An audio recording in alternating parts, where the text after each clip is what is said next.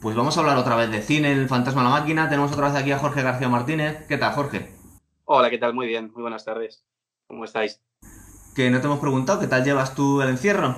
Bueno, como todo el mundo, como todo el mundo, aprovechando para hacer cositas y tareas pendientes y bueno, pues ahí, ahí estamos. Porque hay gente que se está subiendo por las paredes, pero bueno, supongo que también dependerá de la personalidad de cada uno. Eh, yo me estoy poniendo al día con series, películas, libros, tengo mucho que hacer. Yo creo que la gente está también un poco igual, es decir, al final pues te tienes que acostumbrar y pues no queda otra, ¿no? Teníamos un, un programa de, de economía pendiente de hacía ya meses y no lo cerrábamos nunca y ahora ya con la que viene pues ya directamente hemos dicho, bueno, pues lo hacemos ya por narices. Entonces vamos a hablar de dos películas, Margin Call y The Big Short, ¿verdad? Que viene mucho al hilo de lo que pasó en el 2008 y es posible que venga con la crisis de la pandemia mundial, ¿verdad? Eso es, eso es. Estas dos películas, eh, a mí me parecen dos grandísimas películas. A mí una me gusta un poquito más que otra. Yo soy más de Margin Call, pero en realidad Big Short eh, nos vino a contar, porque estoy viendo, es del 2011, ya había pasado un poquito de, tiempo. Digamos que nos cuenta exactamente lo que ocurrió. Eh, es más realista, digamos. Eh, Margin Call es una versión novelizada de la caída de Lehman Brothers, ¿verdad? Sí, a ver, Margin Call es una película ficticia basada en la caída de Lehman Brothers. Eh, y bueno, pues está basada en un banco de inversión muy similar al, al que era Lehman Brothers en, en su día, ¿no? Y bueno, pues eh, solo que en el caso de Margin Call es eh, totalmente ficticio, ¿no?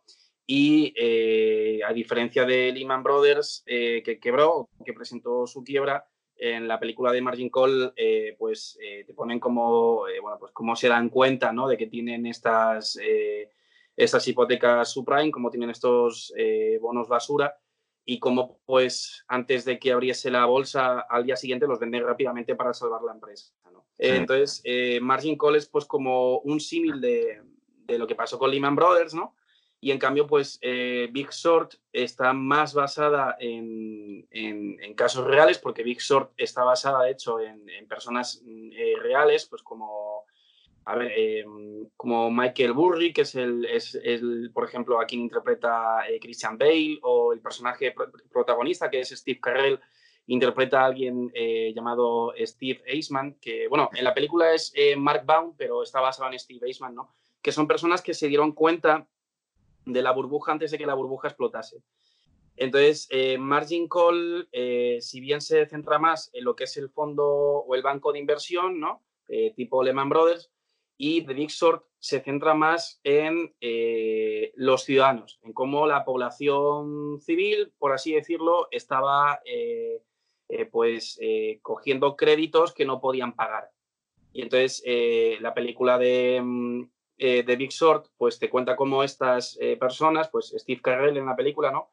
Se dan cuenta haciendo como entrevistas con la gente de que la gente está viviendo muy por encima de sus posibilidades, endeudándose con créditos, eh, con créditos a un tipo muy bajo, pero que aún así no van a poder, no van a poder eh, pagar, ¿no? Y por eso, pues, eh, te muestra cómo pues, estas personas, al darse cuenta de que hay una burbuja muy grande, pues deciden ponerse en corto, ¿no? Es decir, empiezan a vender todo para antes de que explote la burbuja, pues poder salvarse, ¿no?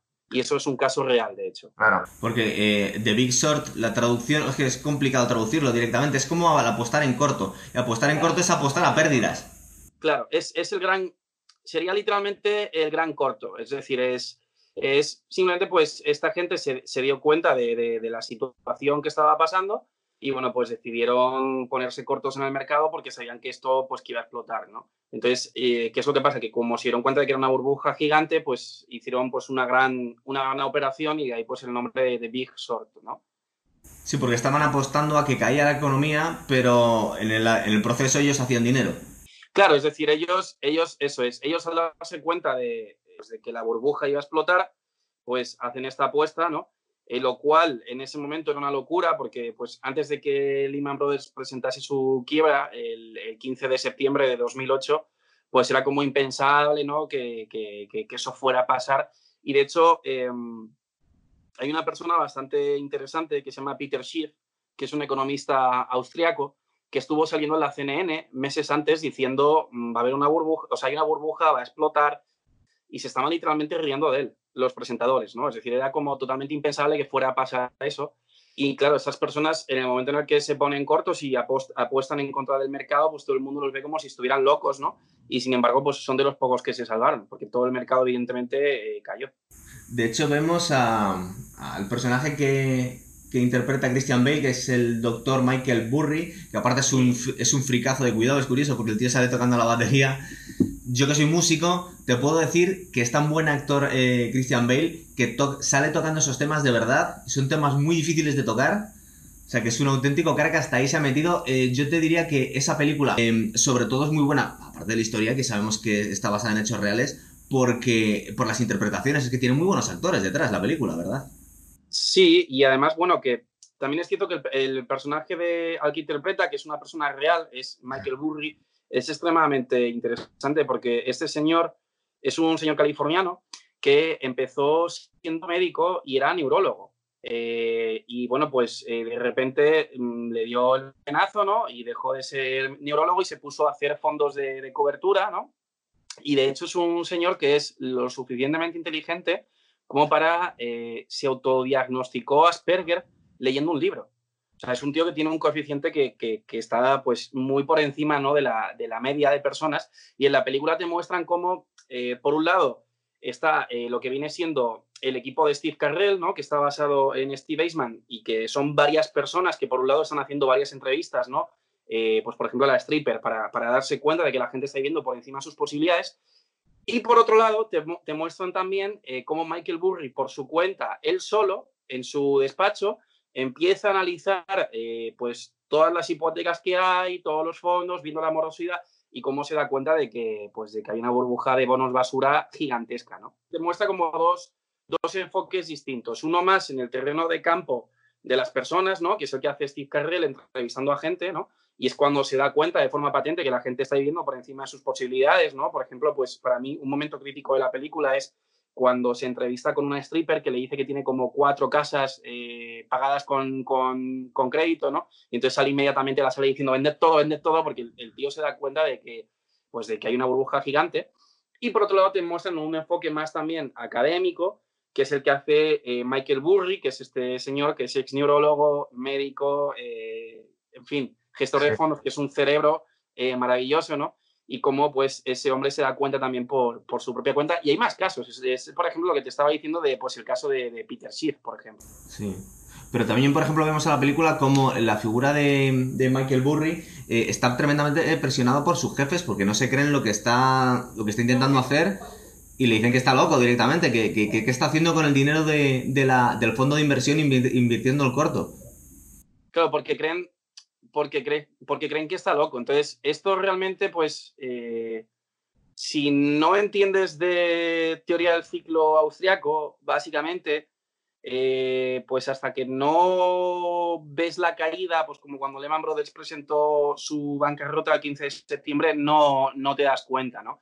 Entonces, eh, lo interesante, pues es que hay gente, pues como Peter Schiff, que he mencionado antes, Jesse Colombo, que por ejemplo Jesse Colombo es un economista que es analista en Zero Edge y también en Forbes, eh, y estas personas pues sí que tienen mecanismos como por ejemplo fijarse la inversión de la curva de tipos de interés para darse cuenta de que hay una burbuja eh, propia, ¿no? Y eh, las dos crisis gordas, vamos a decir que, que han habido, son la, la, que hubo justo unos días antes del 11 de septiembre, que justo se invirtió la, la curva de tipos de interés, y misteriosamente eh, pocos días después eh, fue el 11 de septiembre. Esto le encanta a la gente. Es una cosa muy, muy curiosa. Y luego la de 2008, que fue la, pues la quiebra de Lehman Brothers. Y ahora justo hace pocos, hace poco, hace relativamente en septiembre, ha habido otra. Y justo pues misteriosamente tenemos este virus con esta pandemia mundial. No, no, no, no podemos saberlo. Es un poco extrañas. Fíjate, yo cuando estaba hablando contigo ayer el de las diferencias fundamentales entre, entre Margin Call y The Big Short, em, para empezar, tú si eh, ves las dos películas de forma totalmente abstrayéndote de la realidad, da la sensación que es más realista Margin Call que The Big Short. Big Short parece una película que muchas veces la realidad supera la ficción porque parece muy loca todo, ¿sabes? Y sin embargo, eh, da la sensación como que Margin Call es más, es más sostenida, pero sí es verdad que es una versión novelizada de, una, de la supuesta caída de Lehman Brothers pero había una cosa que recuerdo haber comentado contigo estos días, que daban a entender como que ellos habían descubierto eh, el pufo de la subprime y que se querían salir antes de, tiempo para intentar ganar dinero o no perderlo todo, pero que en el proceso, al hacer saltar la liebre, pues se podían, eh, digamos que llevar la atención del mercado a la subprime y hacer caer las... Es decir, desencadenar la caída antes de que fuese a pasar simplemente saltando ellos del barco. Luego, como comentaré contigo, realmente no, eso no fue así. A ver, sí, no, es decir, eh, por una vez en la película lo que te muestran es cómo de repente eh, esos analistas, ¿no? Por ejemplo, pues el, analista que interpreta eh, pues en Stanley Tucci, por ejemplo, que le despiden y cuando se va Paul les da un pendrive, eh, te muestra cómo, cómo se dan cuenta ellos de que, pues, de que hay una burbuja de bonos basura que aparentemente nadie conoce o de la cual nadie es consciente, ¿no? Em, y luego cómo evidentemente eh, al hacer la venta masiva, ¿no? Pues cómo desencadenan un, un poco la, la burbuja, que es la, la, explosión de la burbuja, que eso en la vida real pasó cuando pues, Lehman Brothers eh, presentó su, su, quiebra, ¿no? pero realmente en, en la vida real Em, estas cosas se van sabiendo de antes, es decir, en la vida real mucha gente ya sabía que eh, había una burbuja gigante de bonos basura eh, y estas cosas para saberlas, y es lo que yo comentaba antes, tienes que tener pues un bagaje económico previo en ciertos aspectos un poco concretos que si quieres pues ahora te los, ahora los comentamos, que te permitan tener herramientas que te ayuden a a saber, bueno, pues que si la morosidad está alta y hay bajos tipos de interés, que pues que puedes más o menos entender que la gente está eh, endeudándose con créditos baratos que no van a pagar, ¿no? Entonces, evidentemente, pues de ahí puedes sacar la conclusión de que hay burbujas. Pero claro, evidentemente, si no eres consciente de la morosidad o no eres consciente de, de, qué pasa cuando bajan los tipos de interés, pues hay gente que evidentemente no se da cuenta, la mayoría de la gente o la mayoría de los civiles, ¿no?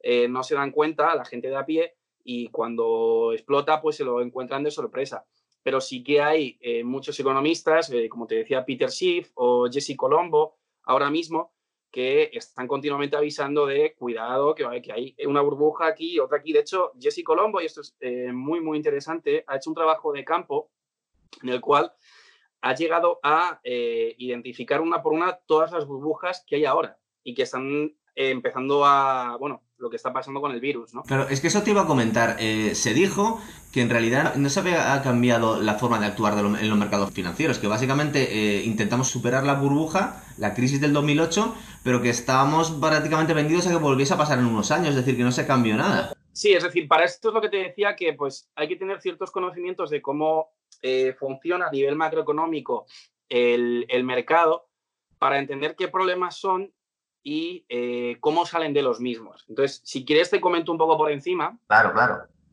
Pues a ver, básicamente, eh, ¿esto por qué pasa? Esto pasa porque el, dinero, ¿vale? Desde, desde principios del siglo XX, eh, pues el dinero lo puede crear el Estado, ¿vale? Originalmente el dinero era el patrón oro. El patrón oro, evidentemente, no podían crearlo porque tú no puedes crear oro de la nada.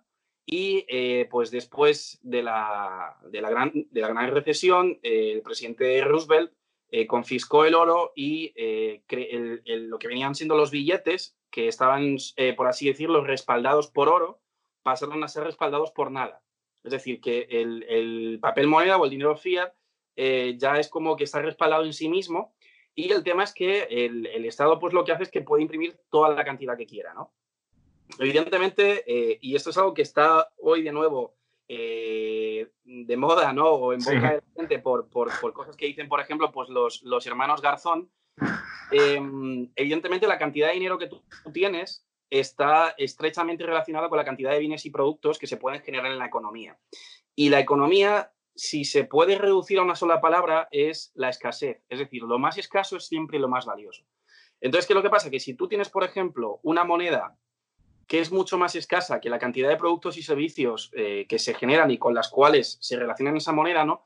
Eh, lo que se produce es una deflación. Es decir, la moneda, por ser más escasa, es mucho más valiosa y entonces lo que es más abundante eh, pasa a valer menos. Es decir, que la cantidad de bienes y productos y servicios que se crean valen menos, es decir, que hay una deflación, es decir, que el precio de los bienes cae. Pero si es lo contrario, que es lo que pasa con el papel moneda, y tienes una moneda que es muy abundante porque la pueden imprimir de la nada, y esa moneda es más abundante que la cantidad de productos y servicios que se encuentran en la economía, lo que ocurre es la inflación. Es decir, que los productos y servicios, por ser más escasos que la cantidad de moneda que hay, valen más y eso hace que los precios suban. Entonces, ¿qué pasa? Que si tú tienes un, un banco central imprimiendo moneda constantemente, y esto es lo que los Garzón pues no, no, no llegan a, no les da. Son capaces de entenderlo, no, no, lo ven. Si tú tienes un banco eh, central imprimiendo moneda constantemente, lo que acaba ocurriendo es que tienes una hiperinflación. Es decir, que eh, la moneda pasa a valer nada porque es tan abundante que, que, lo que es escaso son los productos y servicios y esos productos y servicios, eh, los precios de los mismos se disparan. Que lo hicieron de forma voluntaria y deliberadamente.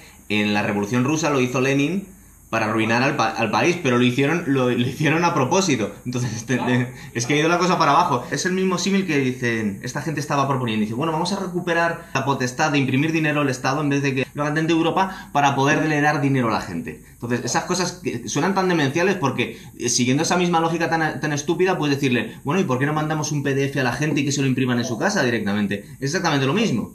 Al fin y al cabo, es estúpido y desgraciadamente tenemos siempre ejemplos de superinflación, es decir, eh, no solo ya pues Lenin o la Alemania de posguerra, ¿no? Eh, sino pues eh, Zimbabue o Venezuela ahora. Ahora mismo en Venezuela llegó un momento en el cual la hiperinflación era tan brutal que el coste de imprimir billetes, ¿vale? Es decir, el coste del papel valía más que el billete en sí. Sí. Es decir, el, propio papel en el cual estaban impresos, que no sé qué tipo de papel es, tenía más valor que el, billete. Entonces, eh, este, eso evidentemente es un problema muy grave que genera la banca central y además es un impuesto encubierto que la gente no termina de ver porque la gente en un largo plazo no se suele dar cuenta de que los precios cada vez suben más mientras que su poder adquisitivo es el mismo, es decir, que es como un impuesto constante, ¿no? Y si esto ya supone un problema, el, problema real eh, o, el, problema eh, gordo, que es lo que provoca estas burbujas cíclicas, eh, es el hecho de que la banca central tiene la potestad o tiene, el poder de controlar los tipos de interés que pongan los bancos a los préstamos. Em, entonces, ¿por qué, ¿por qué, pasa esto? Bueno, esto, esto pasa porque originalmente, ¿vale? Había un economista, pues que era John Maynard Keynes, que él se dio cuenta de que cuando en la sociedad hay mucho ahorro, ¿vale? Pues que de repente los tipos de interés eh, naturales de los bancos bajan. Esto pasa porque evidentemente al final un tipo de interés es el, precio que te ponen en base a la fiabilidad que tienes. Es decir, si yo a ti te presto 10 euros eh, y a tu hermano le presto otros 10 y tú sé que eres alguien de fiar, pues te va a pedir cuando me los devuelvas 11. Si tu hermano, en cambio, es una persona que sé que no paga, le voy a pedir que se los voy a prestar, pero a cambio de que me devuelva 15 eh, o a lo mejor 17. ¿Por qué? Para, eh, por así decirlo, para desincentivarle a que me pida el préstamo. ¿no? Entonces, ellos se dieron cuenta de que cuando hay mucho ahorro en la economía, los tipos de interés naturales de los bancos bajan. ¿Por qué? Porque la gente, como tiene más dinero ahorrado, puede devolverlos. ¿no? Entonces, eh, ¿qué es lo que pasa? Que confundieron la, consecuencia, que es la bajada de tipos de interés después de que haya un ahorro, con la causa.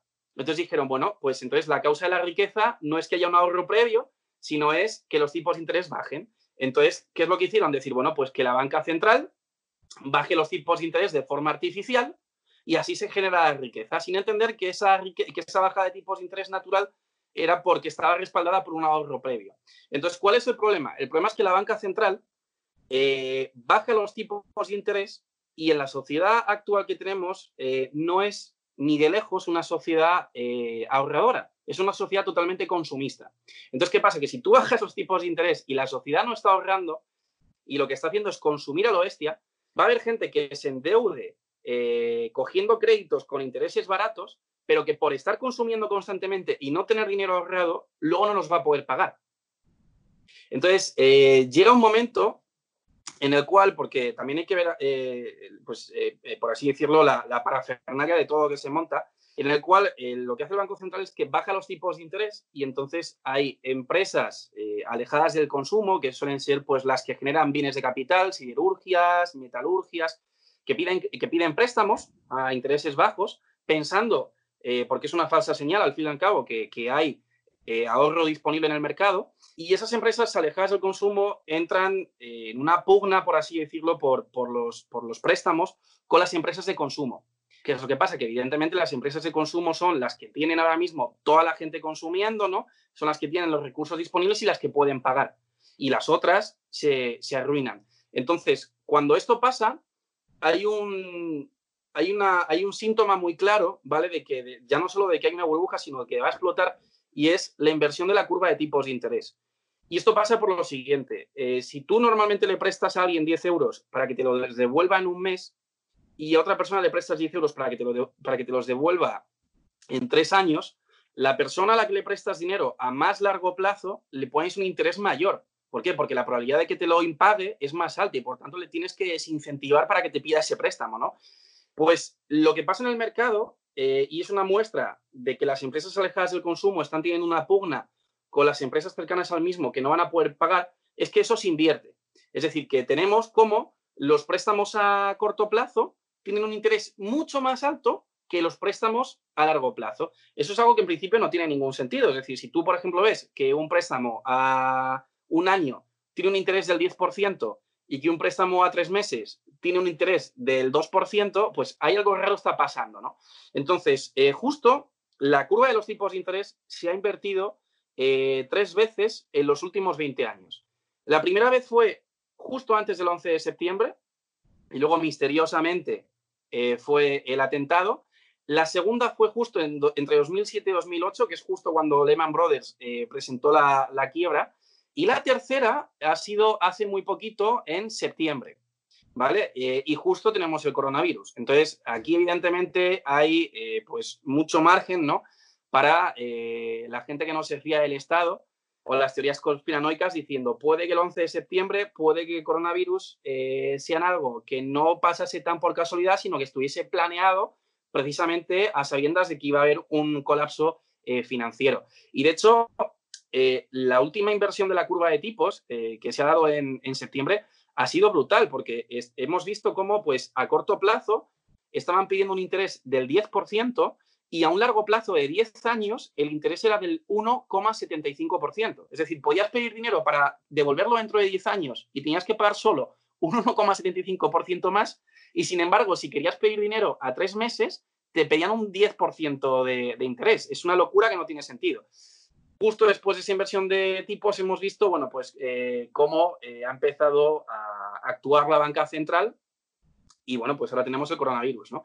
Entonces, eh, ¿qué es lo que pasa cuando se crean todas estas burbujas de gente que está pidiendo préstamos que no puede pagar y esas burbujas quiebran? ¿Cómo reacciona la banca central? La banca central reacciona bajando los tipos de interés de nuevo. Es decir, cuando la bolsa explota y hay una gran recesión, lo que hace la banca central es activar los mecanismos para subir la bolsa artificialmente, pero que generan la, la siguiente gran recesión. Y estos ciclos más o menos se dan cada ocho años, más o menos. ¿no? Entonces, eh, la burbuja de, que, se dio en 2008 eh, y que es la de, la de Lehman Brothers, ¿no? es una burbuja que se creó eh, justo después del 11 de septiembre, porque después del 11 de septiembre bueno, pues, hubo un pánico bancario, evidentemente, ¿no? Eh, justo se, habían invertido los tipos unas semanas antes y eh, de hecho la bolsa americana eh, cerró hasta el 17, es decir, cerró durante unos días y, y, esto es lo interesante, contar cómo esa misma bolsa estaba cayendo desde dos semanas antes, precisamente por esa inversión de, de tipos. ¿no?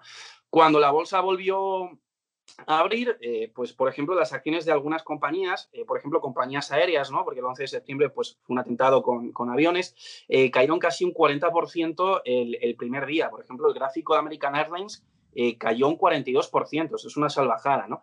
Entonces, tras los atentados, lo que hizo la Reserva Federal fue, por un lado, inyectar una cantidad masiva de dólares nuevos, es decir, imprimir muchísima cantidad de dólares, y por, otro lado, bajar los tipos de interés, creando la burbuja que explotó en 2008. ¿no? Además, estos datos eh, son datos que están públicos, es decir, cualquier persona más o menos que sepa inglés eh, y que pueda y que tenga acceso a internet se puede meter en la página web de la Reserva Federal de San Luis eh, y allí pues pueden ver todo el histórico del de el balance de la Fed, ¿no? En 2004 se dieron cuenta de, que la bajada de tipos de interés estaba generando una inflación gigantesca y lo subieron. Sin embargo, ya era bastante tarde y a partir de 2007, comenzaron a producirse impagos. ¿Por qué? Porque la gente se ha estado financiando con créditos que no podían pagar y estos, eh, esta cantidad de impagos eh, que se empezó a dar en, 2007, que son los defaults, ¿no? Eh, pues lo que hicieron fue que hundieron el valor de los créditos hipotecarios, que son créditos de alto riesgo y que se encuentran en el activo de los bancos y son créditos que eh, son los que tenía Lehman Brothers.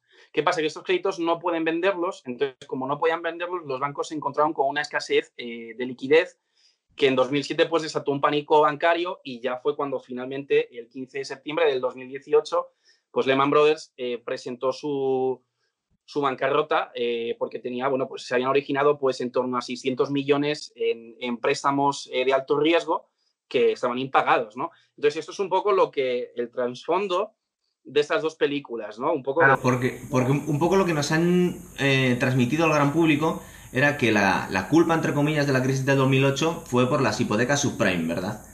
Entonces, eh, lo que nos estás viniendo a decir tú es que en realidad es la política de tipos de interés lo que crea estas burbujas. Es decir, que, que por ejemplo, eh, se supone que se supone, queremos pensar que no se está haciendo las mismas políticas en cuanto a hipotecas subprime, pero el resto de la economía sigue funcionando por los mismos patrones, con lo cual es una cuestión de tiempo que volvamos a pillar una burbuja tras de otra, ¿verdad? Claro, eso es. Es decir, son, son cíclicas porque al final no es un problema de algo que se pueda solucionar tocando algún botón o subiendo los tipos de interés es un problema sistémico en sí, es decir, la propia existencia de la banca central y el hecho de que tengan una tendencia a bajar tipos de interés y a imprimir dinero es lo que genera estas burbujas. Entonces, ¿qué es lo que pasa? Que si el Banco Central eh, baja los tipos de interés, hay gente totalmente irresponsable, que son en verdad los principales culpables, ¿no?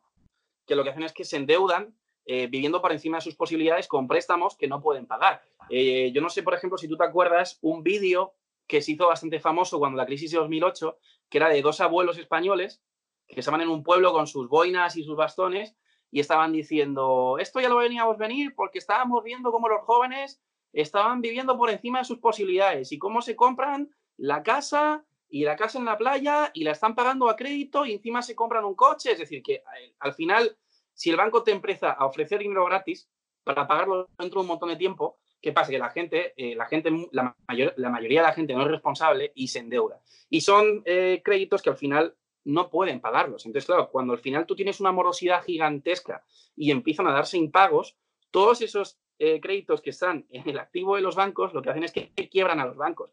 de hecho, por ejemplo, en el caso de España, los que quebraron principalmente fueron las cajas públicas.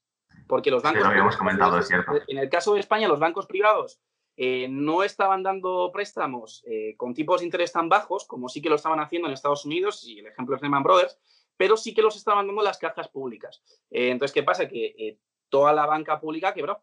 Y de hecho, el, rescate que hubo en España fue a la banca pública. Esto, por ah, ejemplo, eso que no se me olvida la gente. Importante recordarlo, esto es muy importante recordárselo a la gente que defiende la banca pública. No, es que nosotros queremos crear una banca pública para que cualquier persona, independientemente de que pueda pagar o no, tenga un crédito. Vale, y cuando no lo pueda pagar, entonces, ¿qué va a pasar? Que la banca pública va a quebrar. Entonces, este es el problema pues de que la gente cree que el dinero crece en los árboles. Claro, pero es que hemos llegado a un punto en el que es un problema cultural ya. Es decir, a la gente le hemos acostumbrado, sobre todo en Occidente, a vivir por encima de sus posibilidades. Y gente que en realidad no tiene más dinero que hace 20 años, es decir, miluristas, o podemos pensar gente, una chica que trabaja en una peluquería, alguien que trabaje en la construcción, que realmente no tiene gran sueldo y sobre todo no tiene un colchón eh, le estamos acostumbrados a tener unas zapatillas, un móvil, un coche y que está viviendo a través de préstamos. Es decir, el, móvil que tenemos, el iPhone, eh, lo estamos pagando durante 18 meses y justo cuando llega la obsolescencia tecnológica es cuando volvemos a comprar otro.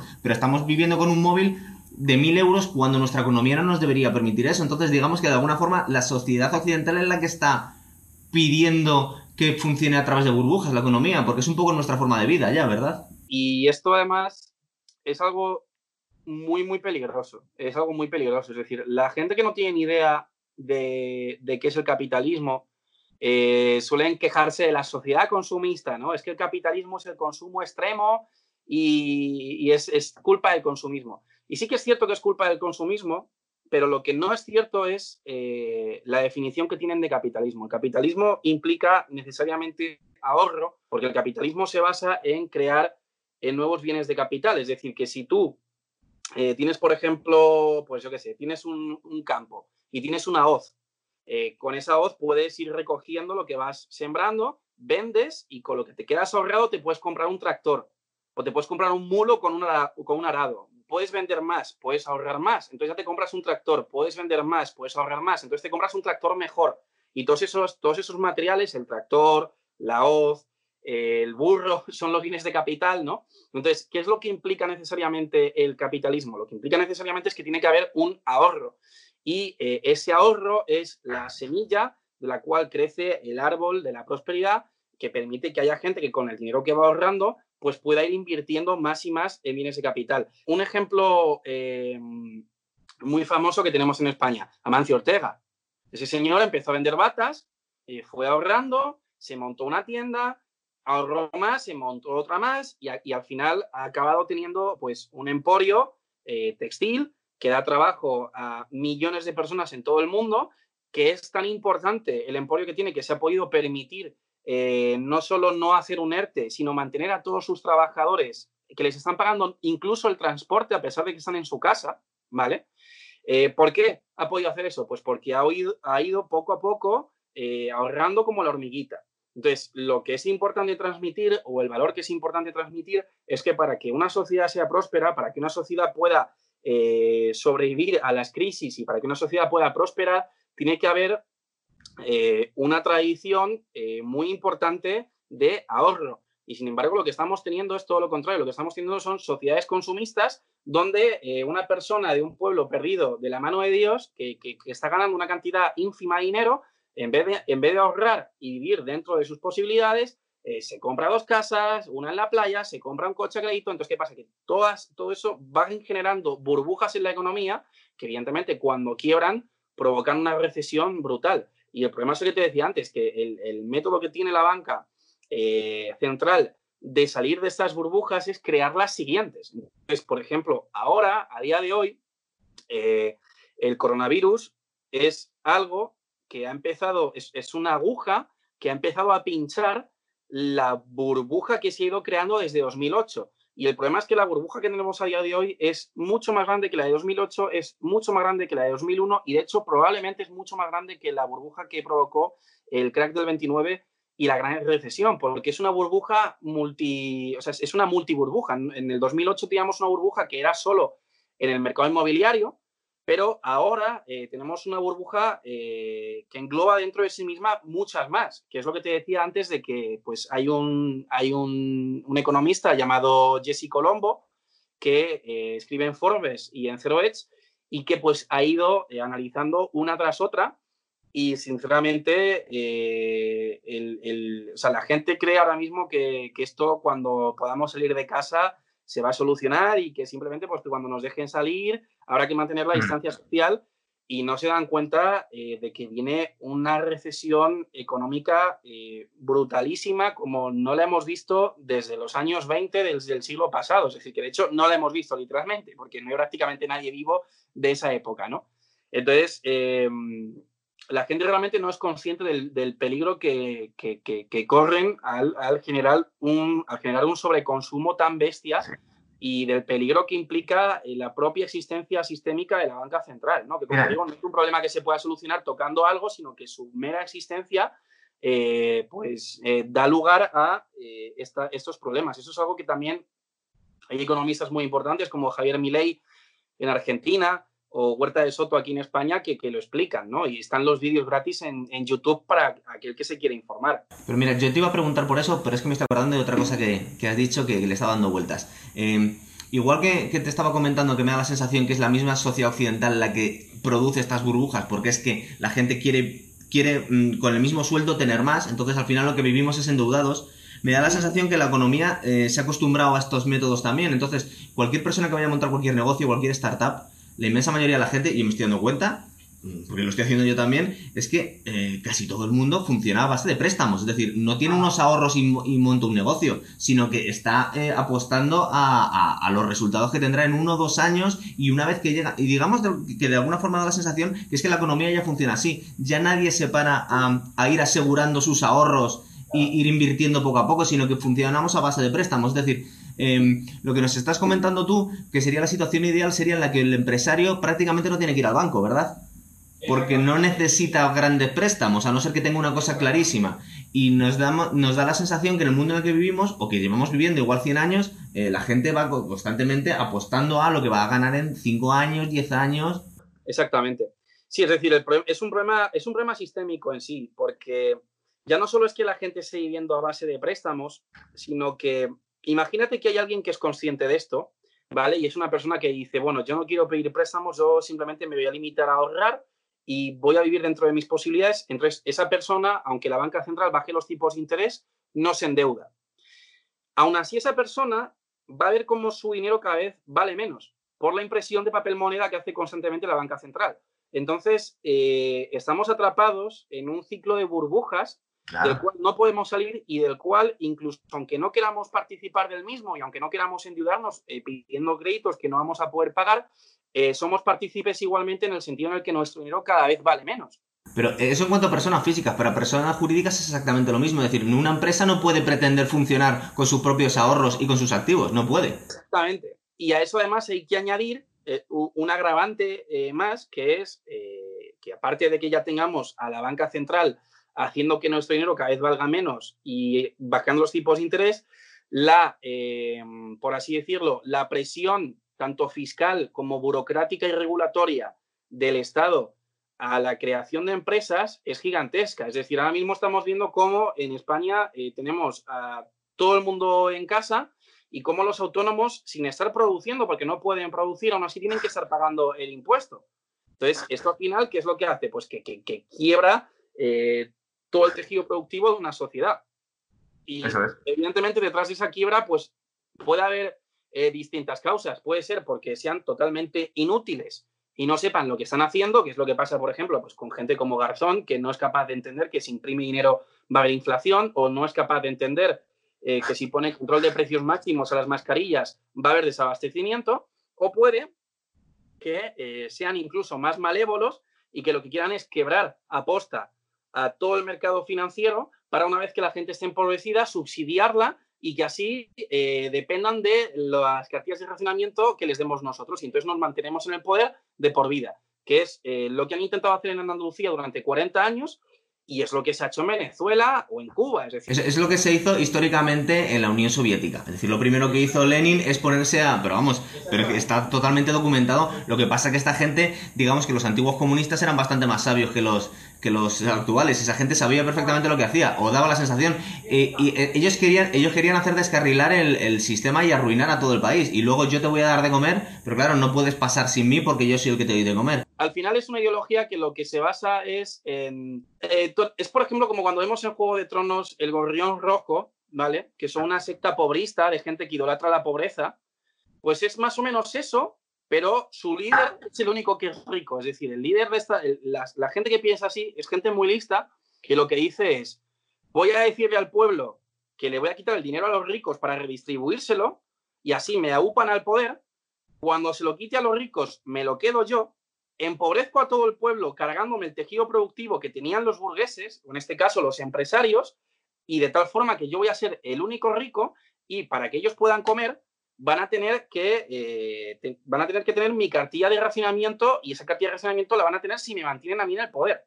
Entonces, es lo que decía, que al final toda esta quiebra del, tejido productivo que estamos viendo puede ser o bien por incompetencia o bien por pura maldad de personas que quieren empobrecer adrede a la gente eh, simplemente pues eh, para tenerla subsidiada.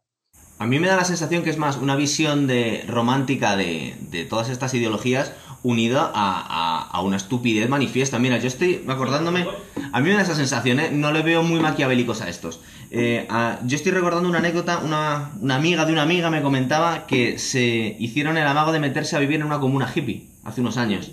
Y bueno, pues supongo que la comuna hippie se dieron cuenta que no podían funcionar a base, de trueques, porque es muy poco práctico. Supongo que esta gente es curioso, como muchas veces gente sin ninguna cultura eh, van descubriendo el fuego muchas veces y la rueda. Entonces se dieron cuenta que no podían, que no podían funcionar a base de, trueques porque no era, no era práctico. Entonces llegaron a la conclusión de que iban a crear una moneda que se iba a llamar el truequi y que se le iban a dar unas cantidades fijas a toda la gente que entra en la comuna. Es decir, tú cada vez tú entras, pues te doy 20 truequis y el mes que viene te voy a dar otros 20 truequis. Y con esos truequis te puedes comprar el pan, el vasos cubiertos, comida, un pollo, te lo vas a poder comprar en la tienda. ¿Qué pasa? Que ellos veían algo, supongo que fascista, controlar la entrada en la comuna, toda la gente podía entrar todo el que quisiera. Entonces, cada persona que entraba le daban 20 truequis.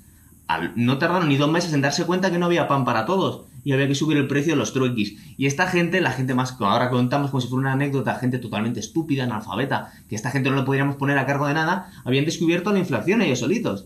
Es decir, que llegamos a unos puntos tan estúpidos y cuando escuchamos al hermano de Garzón decir estas cosas, que en realidad son unas ocurrencias que hasta el más tonto le, le, chirría un poco y dice, bueno, pues que hacemos más dinero y se lo damos a la gente si no tiene suficiente.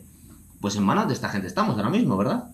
Sí, es decir, al final eh, todo esto por qué pasa? Eh, pasa porque no se mantienen eh, unas pautas de conocimiento básico y porque hay gente que es muy mala. Es decir, al final lo que, lo que ocurre con la sociedad es que cuando la sociedad empieza a crecer por millones, y estamos hablando de que somos 7.000 millones, es decir, muchísima gente, no solo se produce una, división, una división del trabajo, que es la que nos permite pues, que puedas tener lavadoras, televisiones, ordenadores, aviones, sino que también se produce una división del conocimiento. Es decir, nosotros vivimos eh, con productos que han hecho personas a las cuales no conocemos y vivimos trabajando para otras personas a las que tampoco conocemos. Y la mayoría de nosotros no sabe ni hacer una televisión, ni hacer un ordenador, ni hacer una nevera, ni un coche. ¿Por qué? Porque está todo tan fragmentado en división de trabajo y conocimiento que eso es lo que permite que la sociedad, que nosotros podamos vivir de una forma muy eficiente.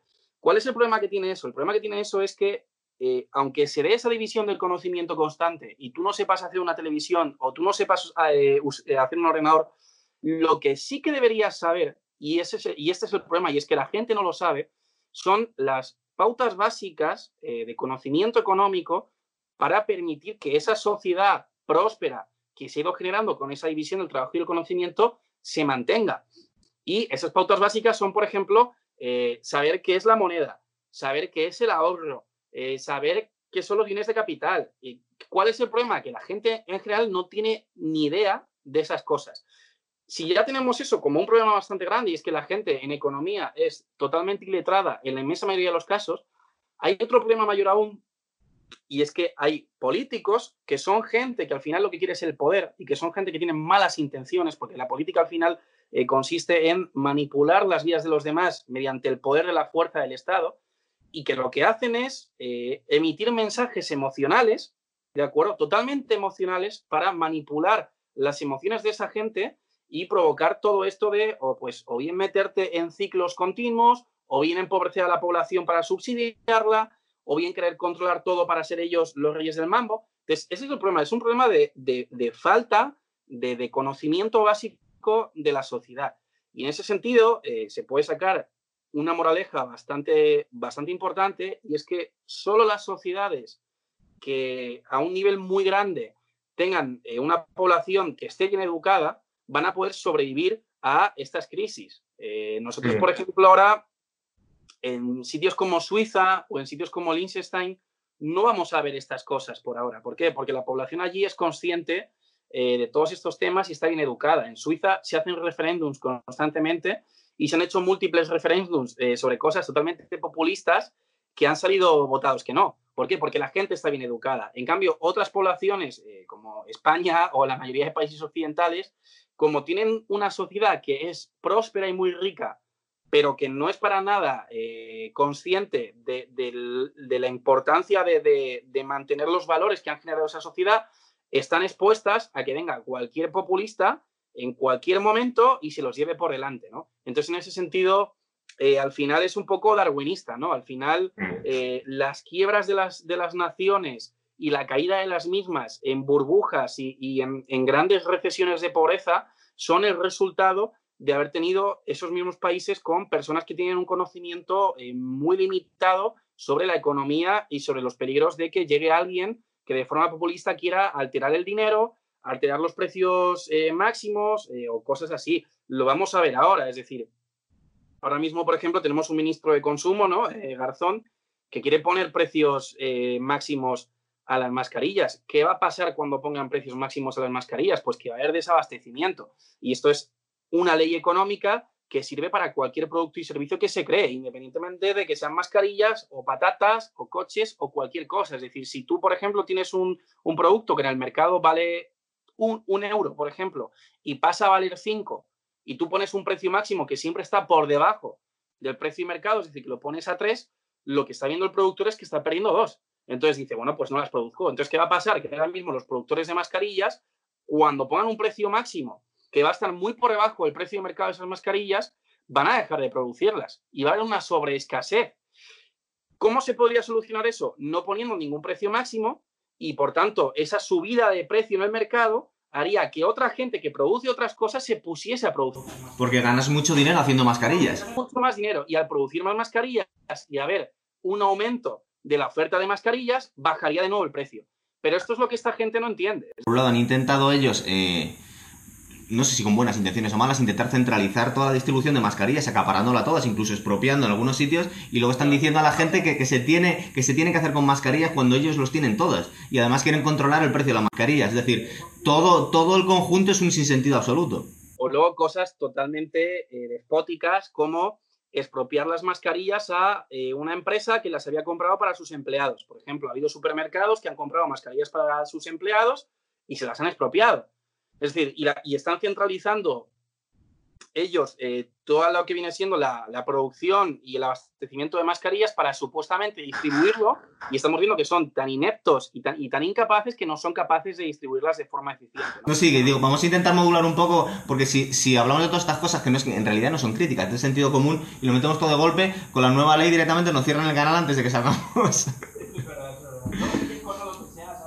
Tiene, no, tiene todo el sentido del mundo. Pero fíjate, ya volviendo un poco a la situación actual, eh, la crisis que nos venía encima, que recuerdo que lo estaba hablando contigo unos días antes de que viniese la cuarentena, justo me lo estabas comentando, y tío, quiero participar en el programa que vais a hacer de estas dos películas porque viene una crisis ya. ¿Qué pasa? Que, que la, la epidemia a nivel mundial ha venido a amplificar todo y ni siquiera, digamos que de alguna forma todas las predicciones van a quedar en nada porque lo que nos viene ahora va a ser brutal. A mí me da la sensación, y eso lo está hablando contigo, que precisamente en España, un país que está tan orientado, por ejemplo, al turismo, eh, industrias tan importantes como el turismo, eh, los servicios, el fútbol, todas estas cosas en España, eh, digamos que va a ser la, la, crisis va a ser horrorosa. Es que yo creo que no hemos visto una Esperemos, yo creo que desde el final de la guerra civil, es que no sé en qué vamos a quedar nosotros, porque además estamos pensando eh, que aparte, esto yo no sé si de alguna forma ha sido totalmente eh, inevitable y a mí me da la sensación que sí, pero una vez que hemos llegado al, nivel de contagio en el que estábamos, teníamos que confinar a toda la gente. Pero claro, parar la economía durante dos, tres meses, eh, eso no es una cosa como que luego volvemos todos al trabajo y hacemos como que no ha pasado nada, ¿verdad? Es decir, las pérdidas son brutales. Las pérdidas van a ser bestiales porque ya no solo es que tengamos una crisis, sino que las condiciones que impone el virus la magnifican en el caso de España. Es decir, si solo hubiese sido una crisis, ¿vale? Eh, los bares que no quebrasen podrían haber seguido funcionando. Pero el tema es que ahora, precisamente como hay un virus, pues a lo mejor estamos viendo cómo hasta después de Navidad no se abren los bares. Entonces, claro, ¿qué es lo que va a pasar? Que eh, países como España, que están totalmente orientados al, pues al sector turístico, eh, o al consumo como el fútbol, ¿no? Eh, pues van a acabar eh, muy mal. Es decir, yo no descartaría que España tenga que pedir un rescate y más aún teniendo en cuenta las políticas que está llevando a cabo el gobierno, porque por ejemplo, la renta mínima esta que quieren poner, quieren que la paguen los emisores de deuda. Los emisores de, de, deuda no van a pagar eso en la vida. Entonces, seguramente es que no hay dinero. Es que no hay dinero. Entonces, seguramente tengan que pedir un rescate. Y luego, por ejemplo, Em, también también va hay, países que van a acabar eh, bastante, bastante tocados, como Estados Unidos, y que están intentando eh, paliarlo nacionalizando prácticamente todas las empresas. Es decir, en Estados Unidos, eh, para que te hagas una idea, ya no solo es que haya burbujas en el mercado inmobiliario, que se hayan estado dando entre 2008 y ahora, hay burbujas, por ejemplo, en préstamos estudiantiles. Hay burbujas en préstamos para casas. Hay burbujas en préstamos para invertir mediante las CLOs en empresas tecnológicas que se han dedicado a vender humo, porque ha habido empresas eh, que se han dedicado a vender vuelos al espacio para 2040. Esas empresas no tienen, o sea, eh, no tienen nada. Entonces, ¿qué es lo que pasa? Que hay una cantidad de burbujas en, el mercado americano ahora mismo que son eh, gigantescas. Hay una burbuja gigante, por ejemplo, también en deuda eh, a nivel eh, del, mercado de la salud, ¿no? Entonces, hay una cantidad de burbujas eh, tan enormes que mm, en Estados Unidos lo que directamente están haciendo es, para evitar que junto con lo que viene siendo el confinamiento de la gente en su casa con el coronavirus, para evitar que se dé un, un colapso masivo brutal, lo que están haciendo es, están confinando a la gente en casa y al mismo tiempo la Reserva Federal está imprimiendo trillones de dólares, ¿vale? Es decir, están imprimiendo una cantidad de dinero como nunca jamás se ha impreso antes, con los cuales están rescatando a las grandes empresas para mantenerlas vivas. A esas empresas que están quebradas ya y que son zombies, para mantenerlas en bolsa eh, de forma artificial y eh, intentar paliar eh, que caiga todo de golpe. Porque si cae todo de golpe en un país como Estados Unidos, pues imagínate, la gente en su casa confinada, sin trabajo y todos con armas. Es... masivos, tiroteos masivos, es decir, se puede... Sí, pero si nos podemos imaginar una situación apocalíptica, pero en Estados, Estados Unidos es una economía muchísimo más robusta y tenemos bastante más fe en Estados Unidos que, por ejemplo, en España. España lo tenemos peor. Es decir, España, tantísimos sectores van a dejar de funcionar, es lo que estábamos hablando, ya nos metemos un poquito en, en, la pandemia. Eh, no podemos, aunque pretendiésemos volver a la normalidad mañana, los daños iban a ser catastróficos, pero es que no vamos a poder volver a la normalidad durante muchísimo tiempo. No podemos imaginar que hasta que no tengamos una vacuna y esté toda la población vacunada, no podemos volver a hacer las mismas cosas que hacíamos antes. Entonces, cosas como el fútbol, eh, muchos sectores como todo el sector del fitness, todos los gimnasios. ¿Quién va a volver a los gimnasios ahora? Eh, todos los bares. Eh, es decir, hay tantos sectores que, que no se van a poder recuperar en dos años que no sabemos qué quedará vivo de entonces, ¿verdad? Entonces es que nos cambia un poco, tenemos que cambiar el modelo de país. ¿Qué hacemos con España ahora mismo? España tiene un problema bastante, mm, bastante serio y es que el, vivimos de, algo que ahora mismo el virus se lo carga, que es el turismo. Eh, porque, por ejemplo, en Estados Unidos eh, empezaron a hacer hace poco tiempo, hace, pues, eh, después de en 2010, 2012, una cosa que era el fracking, no sé si te suena, y se dieron cuenta de que podían tener su propio abastecimiento de petróleo. Y de hecho, eh, la industria del fracking es una industria que está eh, con una deuda gigantesca, es una industria que lleva teniendo pérdidas desde hace bastantes años y que, sin embargo, pues que están salvando. ¿Por qué? Porque estratégicamente y militarmente les interesa tener un, autoabastecimiento. Entonces, ¿hacia dónde yo creo que se va a mover todo esto económicamente? Esto se va a mover hacia una eh, renacionalización de la, de la industria. Es decir, Estados Unidos ya estábamos viendo como Trump con su pugna constante con China, estaba haciendo que empresas americanas eh, que estaban en China volviesen a Estados Unidos eh, y cómo se están intentando autoabastecer de petróleo y de hecho Estados Unidos es un país lo suficientemente grande como para hasta cierto punto autoabastecerse. Ahora bien, en el caso de países pequeños y sobre todo de países pequeños como, como España, relativamente hablando, que, que vivimos el turismo, pues España está totalmente eh, en la ruina y de hecho seguramente tenga que pedir, yo no descarto que pidan un rescate, porque tú imagínate eh, todo, todo este verano va a ser la ruina absoluta. Es decir, estaban hablando el otro día de que probablemente lleguen a cerrar hasta 40.000 eh, negocios de hostelería. Eso evidentemente es la ruina de cientos de, miles de, familias de este país. Ya no solo eh, con el tema del virus, que, con todos los muertos que está viendo, sino que además pues que, va a haber gente que, va a acabar en bancarrota. Entonces, em, una de dos, o se, en cierto modo se reindustrializa España, y seguimos teniendo turismo, pero intentamos que tenga un peso menor o que siga teniendo el mismo peso, pero que pueda haber otro tipo de industria que pueda mantener a la gente a flote en caso de que esto se vaya al garete o eh, nos vamos a ver pues en una situación muy compleja. Y el tema es que evidentemente eh, la, las, eh, lo que viene siendo las leyes en España a nivel burocrático no ayudan a que pueda haber una industria fuerte en España porque es cierto que en España pues hay ciertas eh, fábricas de automóviles, ¿no? Eh, eh, que dan trabajo a mucha gente, pero también es cierto que los sindicatos en ese sentido ponen muchísimas pegas, lo cual hace pues, que a una empresa internacional le sea mucho más fácil llevarse esa fábrica a Marruecos que ponerla aquí. Entonces, quizás pues, va a haber que pensar en cómo mantener la fábrica aquí antes que llevársela a Marruecos. Eso evidentemente implica que va a tener que haber pues, una menor presión regulatoria a las empresas tenemos una sociedad y ya no solo una, sociedad, sino un gobierno o una clase política que esté dispuesta a esto? Yo creo que evidentemente no. Entonces, España en ese sentido está totalmente condenada, porque si mañana aquí, por ejemplo, eh, sale cualquier partido político que propone desregularizar a lo bestia, bajar los impuestos a lo bestia para convertir España en un paraíso fiscal y que vengan aquí un montón de empresas a dar empleo, no solo ya es que se quejen eh, otros partidos políticos, es que la propia gente se queja en sí. Entonces, volvemos a lo que hablaba antes. Los países que no tienen una cultura eh, financiera lo suficientemente importante como para entender ciertos conceptos a nivel de ahorro, a nivel de, pues, eh, de la importancia de la propiedad privada, de la importancia de, de poder dar facilidades a los autónomos para que, para que produzcan, ¿no? La gente que no tiene los países que no tienen esa cultura financiera, eh, tristemente, están condenados. Y España, pues me temo que es uno de ellos.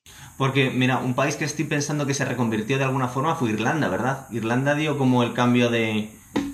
se volvió un paraíso liberal, entre comillas. Irlanda en la crisis de 2008 eh, bajaron muchísimo los impuestos, ¿vale? Y demostraron que, eh, pues lo que venía diciendo el PP, de que es que no les quedó otro remedio que bajarlos, pues que era una gran mentira eh, el, PP es un partido que, bueno, que en ese sentido eh, traicionó totalmente a sus votantes eh, y en un consejo de ministros que hicieron además a traición y con alevosía en Navidad, cuando todo el mundo estaba de vacaciones, pues pusieron una cantidad de impuestos con el ministro Montoro salvajísima que lejos de ayudar a España a salir de la crisis, lo que hizo fue ralentizar literalmente la salida de la crisis de España. El PP es un partido que eh, hizo una traición a sus votantes brutal, porque además eh, ganaron con mayoría absoluta precisamente eh, vendiendo que iban a bajar los impuestos. Yo me acuerdo una manifestación que hubo contra los impuestos de Zapatero en la cual fue Rajoy meses antes de ganar las, las, las, elecciones y firmó. Y luego pusieron a Montoro mm, subiendo los impuestos a lo bestia. Eso es un poco, en parte, lo que, pues, lo que hizo pues, que en, el sector conservador español hubiera un descontento muy grande y que se partiese en cachos, ¿no? Surgiendo partidos como Ciudadanos, UPyD, Vox. Entonces, em, ¿qué es lo que demostró Irlanda? Lo que demostró Irlanda es, eh, primero, que el PP estaba mintiendo tremendamente, es decir, eso de que no les quedaba otro remedio era totalmente mentira. Y segundo, demostró que sí que se podía salir de la crisis bajando impuestos. Irlanda bajó enormemente los impuestos y grandes empresas como Facebook o Google o Amazon, eh, bueno, no sé ahora mismo cuáles, pero algunas de estas pusieron sus sedes eh, europeas en Irlanda.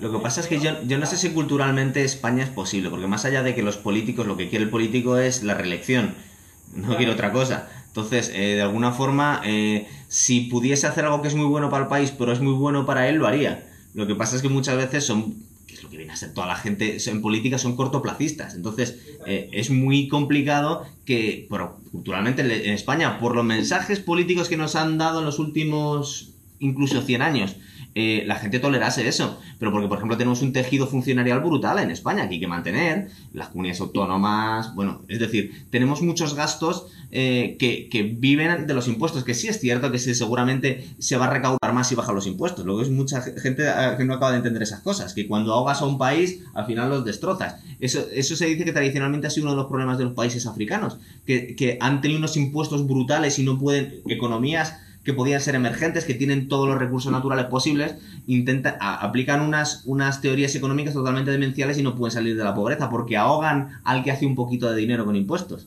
Y, el problema es lo que te contaba antes, que el tema es que todas esas eh, ideologías, eh, o sea, todas esas teorías son teorías que están basadas en emociones y que al final lo que hacen es que infantilizan eh, el país y que lo que provocan es, eh, pues bueno, que si mañana llega a lo mejor eh, un partido político que, pues, que quiera más o menos eh, solucionar los problemas haciendo algo como lo que hizo Irlanda, que sea la propia gente, la propia gente del país la que se le eche encima, ¿no? Claro, es que no les iban a votar, Jorge, desengáñate, no les iban a votar. No, por supuesto. De hecho, los, los de su propio partido ya se los quitarían de en medio. Es decir, si ah. mañana, por ejemplo, aparece alguien en un partido que quiera quitar los privilegios de la clase política, quitándoles coches oficiales, quitándoles dietas, quitándoles sueldos, eh, reduciendo el tamaño de funcionarios. Son los de su propio partido los que desde dentro le, se lo quitan de en medio. No hace falta ni que llegue a la oposición. Y de hecho, eh, para continuar con esto que te estaba diciendo, el asesor de Pedro Sánchez, eh, que es bastante famoso, Iván Redondo. Nosotros, pero nosotros hicimos un programa exclusivo que aparte tuvo, bastante éxito, ha gustado mucho. fíjate, cuando hicimos el programa, Em, la sensación que teníamos de este hombre es que era alguien totalmente sin ningún escrúpulo. más allá de Pedro Sánchez, eh, eh, Iván Redondo, pero que era un profesional, que el tío va a ganar. Es como un jugador de fútbol, depende del equipo que me pongas, yo siento era con los colores del Real Madrid, del Barcelona, del, del Juventus y de cualquier sitio. Pero a mí me das, yo tengo sentimientos eh, bastante encontrados con Iván Redondo, porque es un tío brillante, es un crack, tío sabe moverse como nadie, de hecho ha hecho un político que a mí me parece de tercera división, le ha, metido ahí, le ha metido ahí. Alguien que estaba acabado hace unos meses, meses, no digo un año o dos, em, pero que me da la sensación que alguien tan inteligente tenía que tener un poquito de lucidez y da la sensación a veces que nos están metiendo en una que digo, pero... hay mucha gente que es muy inteligente, pero que precisamente no porque seas inteligente tiene que significar que tengas unos fines morales. Y justo con lo que a lo que iba Iván Redondo es, eh, pues hace poco eh, vi un vídeo en el que salía diciendo que el lema, ¿no?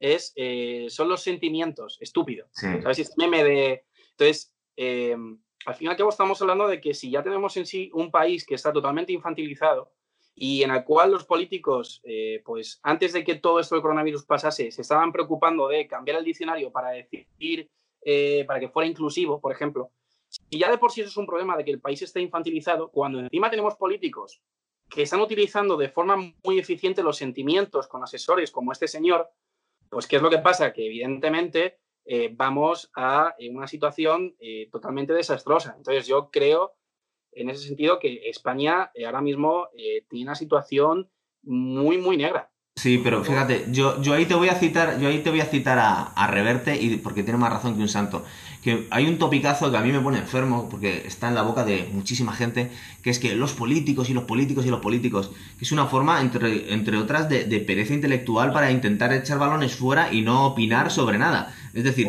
los políticos, los políticos son dignos hijos de la madre España. Yo no creo que los políticos sean especialmente malos para los ciudadanos que habitan el país. Sinceramente. Es decir, eh, los políticos son los que elige la gente, en mayor o menor medida. Esto, por ejemplo, hay un, hay un humorista americano que se llama George Carlin, que murió hace poco, que tiene eh, un, un, tiene un, speech eh, de cómico en el cual él explica por qué no vota y él dice que los políticos, que nos creemos que salen de una membrana especial, pero que en realidad los políticos salen de universidades, colegios, escuelas de nuestro propio país, ¿no? Entonces, al final, los políticos también, en ese sentido, miden un poco... Los políticos son un indicador muy claro para medir muy eficientemente el nivel de inteligencia de la gente del país. Es decir, si tú, por ejemplo, vas a un país donde los políticos actúan de forma bastante eficiente y con mucha cautela en no cometer delitos, es porque probablemente sea un país donde haya gente eh, bastante inteligente que sea capaz de ponerlos en fila. No le Claro, lo que estamos diciendo es no le consentirían otra cosa. Exactamente. No se puede salir con ciertas cosas como no dar ruedas de prensa o decir una cosa y mañana la contraria. No se puede salir con la suya. Exactamente. En cambio, cuando, bueno, de hecho, eh, por ejemplo, en Estados Unidos, en su día a Bill Clinton eh, le hicieron un impeachment por mentir con lo de Mónica, con lo de la secretaria que tenía. Sí, sí, sí. Entonces, si tú tienes un país en el cual la gente es más o menos inteligente y es capaz de, controlar lo que hacen los políticos, los políticos se van a cortar un pelo en cierta medida. Y para repartir balones, eso pasa un poco lo mismo con Richard Nixon. En realidad, más allá de las simpatías que tuviese cada uno y que nos podía eh, eh, parecer a muchísimo, a mí el primero, que lo que hubiese hecho Bill Clinton en su vida privada me daba exactamente igual lo que estaban eh, centrándose es que un presidente no podía mentir. Cuando le pillaban flagrantemente mintiendo es que se tenía que ir, pero porque no quieren un tío que les mienta, no por lo que ha hecho en sí. De hecho, cuando hicieron dimitir a Richard Nixon, hasta cierto punto hay un punto de hipocresía digno de Casablanca. Como, oh Dios mío, en este local se juega. A mí no me, no me parecía tan sangrante que pillen a un político espiando a otro. Es decir, que le han pillado. Pero el problema no era que le habían pillado, es que había dicho que no lo había hecho. Entonces, lo que estamos diciendo es que no hay, en esa sociedad no lo había hasta ahora, o ya veremos más adelante, no toleraba el público ser mentido flagrantemente, ¿verdad? Es decir, es que te hemos pillado mintiendo. En cambio, cuando tú tienes una sociedad en la cual estamos viendo como un presidente eh, llega al poder mintiendo, diciendo que no iba a pactar con cierta gente y luego haciéndolo, pues lo que tienes es una sociedad en la cual la gente está tremendamente infantilizada y en la cual la gente eh, no es capaz ni de eh, denunciar a aquellos presidentes que llegan al poder diciendo que van a hacer una cosa y que luego hacen la contraria. Pero fíjate, yo, en el caso de este último que estamos comentando, a mí me da la sensación que mm, es alguien muy limitado intelectualmente. Y te voy a decir por qué. Yo no me voy a llevar las manos a la cabeza porque un político mienta. O digo un poco a la gente lo que le quiere, lo que le quiere, lo que quiere escuchar. Pero cuando tú te tienes que andar retractando cada dos meses, es decir, todos conocemos, siempre se suele decir que el público no tiene memoria y que, y que al final la, la, hemeroteca sí está ahí, pero muchas veces a la gente se la puedes meter doblada. Pero cuando un tío está eh, comprometiéndose y prometiendo cosas que no puede cumplir a los dos meses, es que es alguien muy torpe. Y eso, es decir, y por otro lado también es alguien muy torpe y, también habla muy bien de, de, Iván Redondo que puede revertir esas situaciones, esas cagadas. No es tanto que sea torpe, no es tanto que sea torpe, es que simplemente saben que la mayor parte de la gente del país está infantilizada. Es decir, eh, tú no vas a ver, o sea, no se ha visto en ningún caso que los votantes del PSOE castigasen electoralmente el hecho de que el presidente que tenemos ahora les mintiese en la cara. Televisión diciendo sí. que si pactaba con Podemos íbamos a tener cartillas de racionamiento y que no dormiría bien por las noches si Pablo Iglesias estaba en su gobierno. Y, lo, y luego a los dos meses la es verdad. Luego llegó al poder. La justificación que dio incluso gente de, de su entorno y votantes era de sí, si nosotros no queremos pactar con Podemos, pero es que no nos apoyan los otros gratis, entonces no nos dejáis otra opción. La otra opción es que gobiernen otros, y eso bajo ningún concepto, entonces nosotros tenemos que gobernar a toda costa, entonces o no dais el poder o pactamos con esto, que sí va a ser un auténtico desastre para todo el mundo, pero es que, es decir, no entra en la variable dejar de gobernar yo. Tenemos una sociedad que está totalmente infantilizada y los políticos son una muestra clara de, ello, ¿no? Entonces... Estoy totalmente de acuerdo, pero ¿no te da la sensación que es una cosa que va a más a marchas forzadas? Es decir, yo no me puedo imaginar, pero ni siquiera a Zapatero, ni a Aznar, ni a Felipe González mintiendo de una forma tan descarada como vemos en los últimos tiempos. Es decir, que es como un proceso que se acelera. Cada vez hay más desvergüenza a la hora de mentir o de, o de rectificar y hacer un poco lo que te da la gana. Es decir, va, va peor, ¿verdad? Sí, porque al final, es decir, e, es lo que hablaba antes de, todo esto es un proceso eh, darwinista. Al final, las, las, sociedades que no tienen un conocimiento lo suficientemente eficiente como para mantener la riqueza de la cual viven, acaban colapsando. Es decir, eso es como... Mira, a mí se me ocurre un ejemplo muy bueno. Tú, tú piensa, piensa el, el, hijo de un millonario, pero que es un auténtico imbécil y Exactamente. Acaba, Exactamente. acaba arruinando. Da lo mismo lo rico que fuera tu abuelo o tu padre. Si hay dos o tres generaciones de inútiles, el capitalismo, aunque mucha gente no quiera creerlo, al final, al final muchas veces acaba poniendo las cosas en su sitio. Exactamente. Inútil, al final acabas arruinado. Es decir, la riqueza, la riqueza eh, eh, contrariamente a lo que cree la gente, hay gente que cree que la riqueza ya está dada y que quiere repartirla como una tarta, ¿no? Pero contrariamente a eso, la riqueza es algo que se crea. Entonces, eh, la gente que no sabe eh, mantener las condiciones idóneas para que esa riqueza se cree y para que esa riqueza se mantenga, al final se empobrece.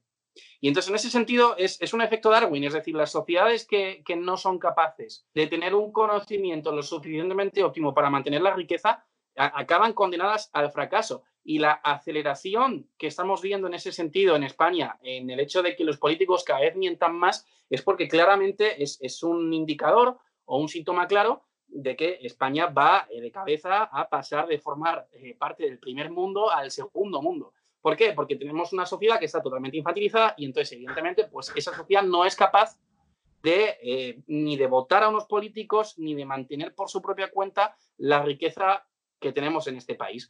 Entonces, eh, trágicamente, eh, yo creo que ahora mismo pues, que la sociedad española está bastante condenada. Si a eso además le añadimos eh, todas las condiciones que evidentemente hay que cumplirlas, que implican el virus, como pues no poder acercarse a más de dos metros y más, pues todo el sector servicios de este país se va a la quiebra. ¿Qué es lo que pasa? Que como España no tiene recursos propios, porque España, porque aquí no hay ni oro, ni hay petróleo, ni hay diamantes. Entonces, en España, eh, por mucho que hagan esto, al final eh, van a tener que pedir un rescate. Y eso quizás, es decir, quizás lo único que en ese sentido pueda ahora mismo eh, salvar a este país de, de, de, de, la catástrofe absoluta es una intervención de la Unión Europea, porque no hay dinero. Es decir, eh, ahora mismo, si por ejemplo esta gente se pone a hacer rentas mínimas, ¿de dónde van a sacar el dinero? O sea, si es que no, no hay recursos. El único recurso si, que tiene si España es que no lo hubo nunca. Es curioso porque para la renta básica nunca hubo dinero. Siempre se echaron cuenta si no había dinero. Pero en esta situación en la que vamos a estar todos semiquebrados, ¿cómo va a haberlo cuando no lo ha habido nunca? No, no hay. No hay. Es decir, estaban diciendo que es que lo van a pagar los emisores de deuda. Los emisores de deuda eh, les van a pedir un 20%, como le pidió a Grecia en su día. Entonces, no hay dinero eh, para mantener el desastre que quieren hacer eh, estas personas y eso en parte es bueno, es decir, porque es decir, tú cuando ves Venezuela y dices, bueno, han quebrado a todo el pueblo, pero es que siguen ahí porque pueden seguir vendiendo petróleo de los venezolanos, siguen ahí porque pueden seguir vendiendo oro de los venezolanos, tienen, en fin, todas las, todos los tipos de recursos que tienen, pero aquí en España el único recurso que tiene este país es la industria. Y la industria ahora mismo está en bancarrota total por, por el virus y por el hecho de que estén cerrados todos los bares y todos los negocios que son los que generan el, el sistema y el sector productivo de este país.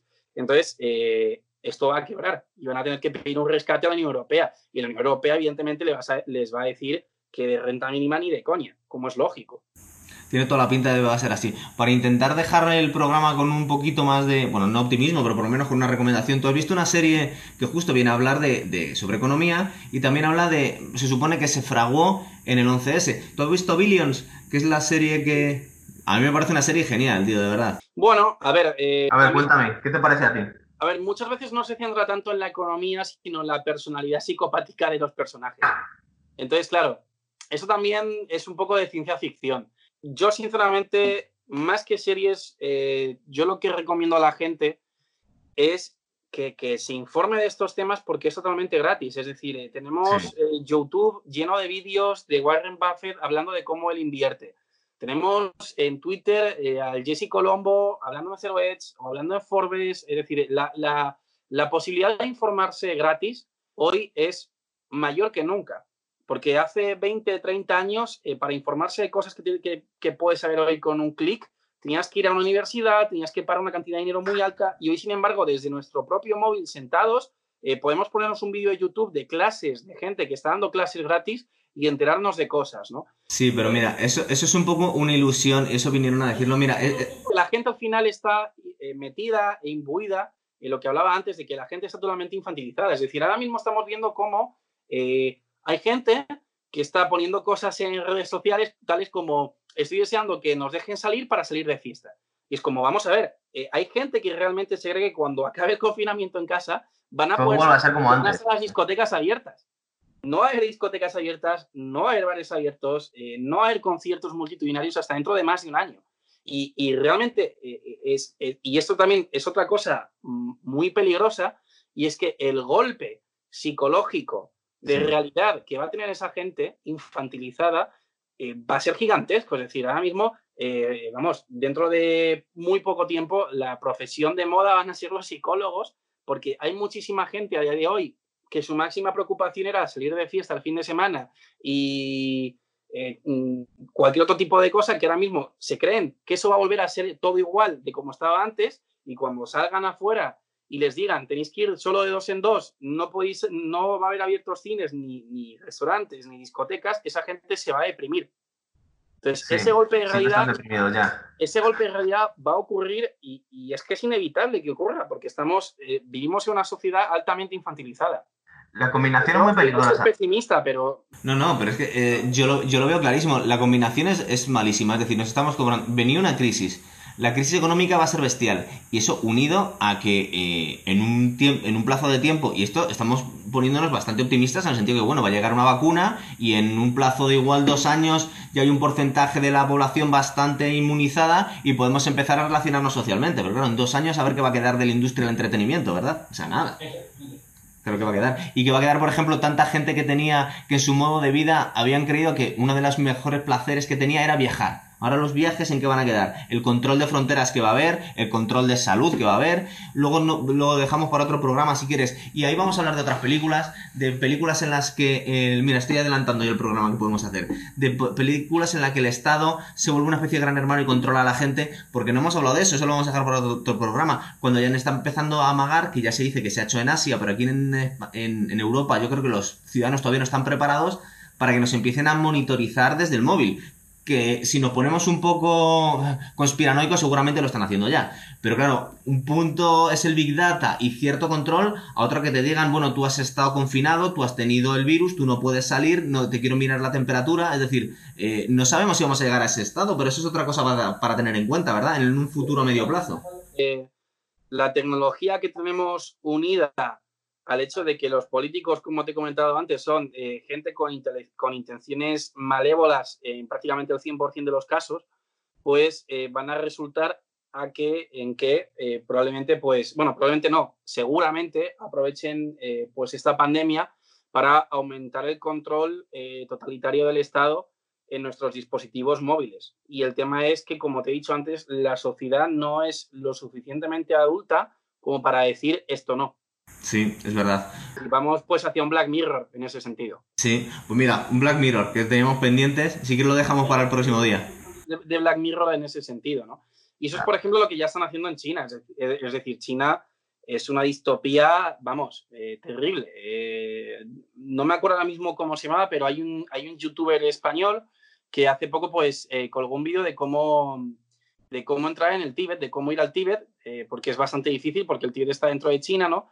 Y una de las cosas más eh, sorprendentes que se ve de su, de su vídeo es como el Tíbet, que es un sitio perdido en la mano de Dios, donde ahí hay cuatro tibetanos, eh, como quien dice, tiene postes llenos de cámaras de seguridad. Es decir, en un sitio que está en una montaña donde apenas va nadie, que es casi imposible entrar, y tienes al gobierno chino poniendo cámaras de seguridad hasta en las sopas. Pero eso lo hemos visto, eso lo hemos visto todos en, China, eh, de cámaras que utilizan ya un software de, reconocimiento facial, ¿verdad? Sí, sí, sí, Eso no es de películas, eso se hace ya. Y eso evidentemente, pues, a ver, hay gente a la que le dará igual porque no tiene nada que esconder, pero eh, para los que valoramos la libertad eh, del individuo es una pesadilla distópica y claramente los políticos que tenemos van a intentar meternos en ella y de nosotros depende eh, decir no y decir hasta aquí y no más que esto. Entonces, yo tristemente creo que Occidente se, encamina hacia una eh, chinización de las tecnologías en ese sentido, ¿no? Vale, pues mira, si quieres quedamos para hacer un programa justo de esto, que a mí me apetece un montón. Vamos a ponernos al día y el próximo lo hacemos de esto, ¿vale?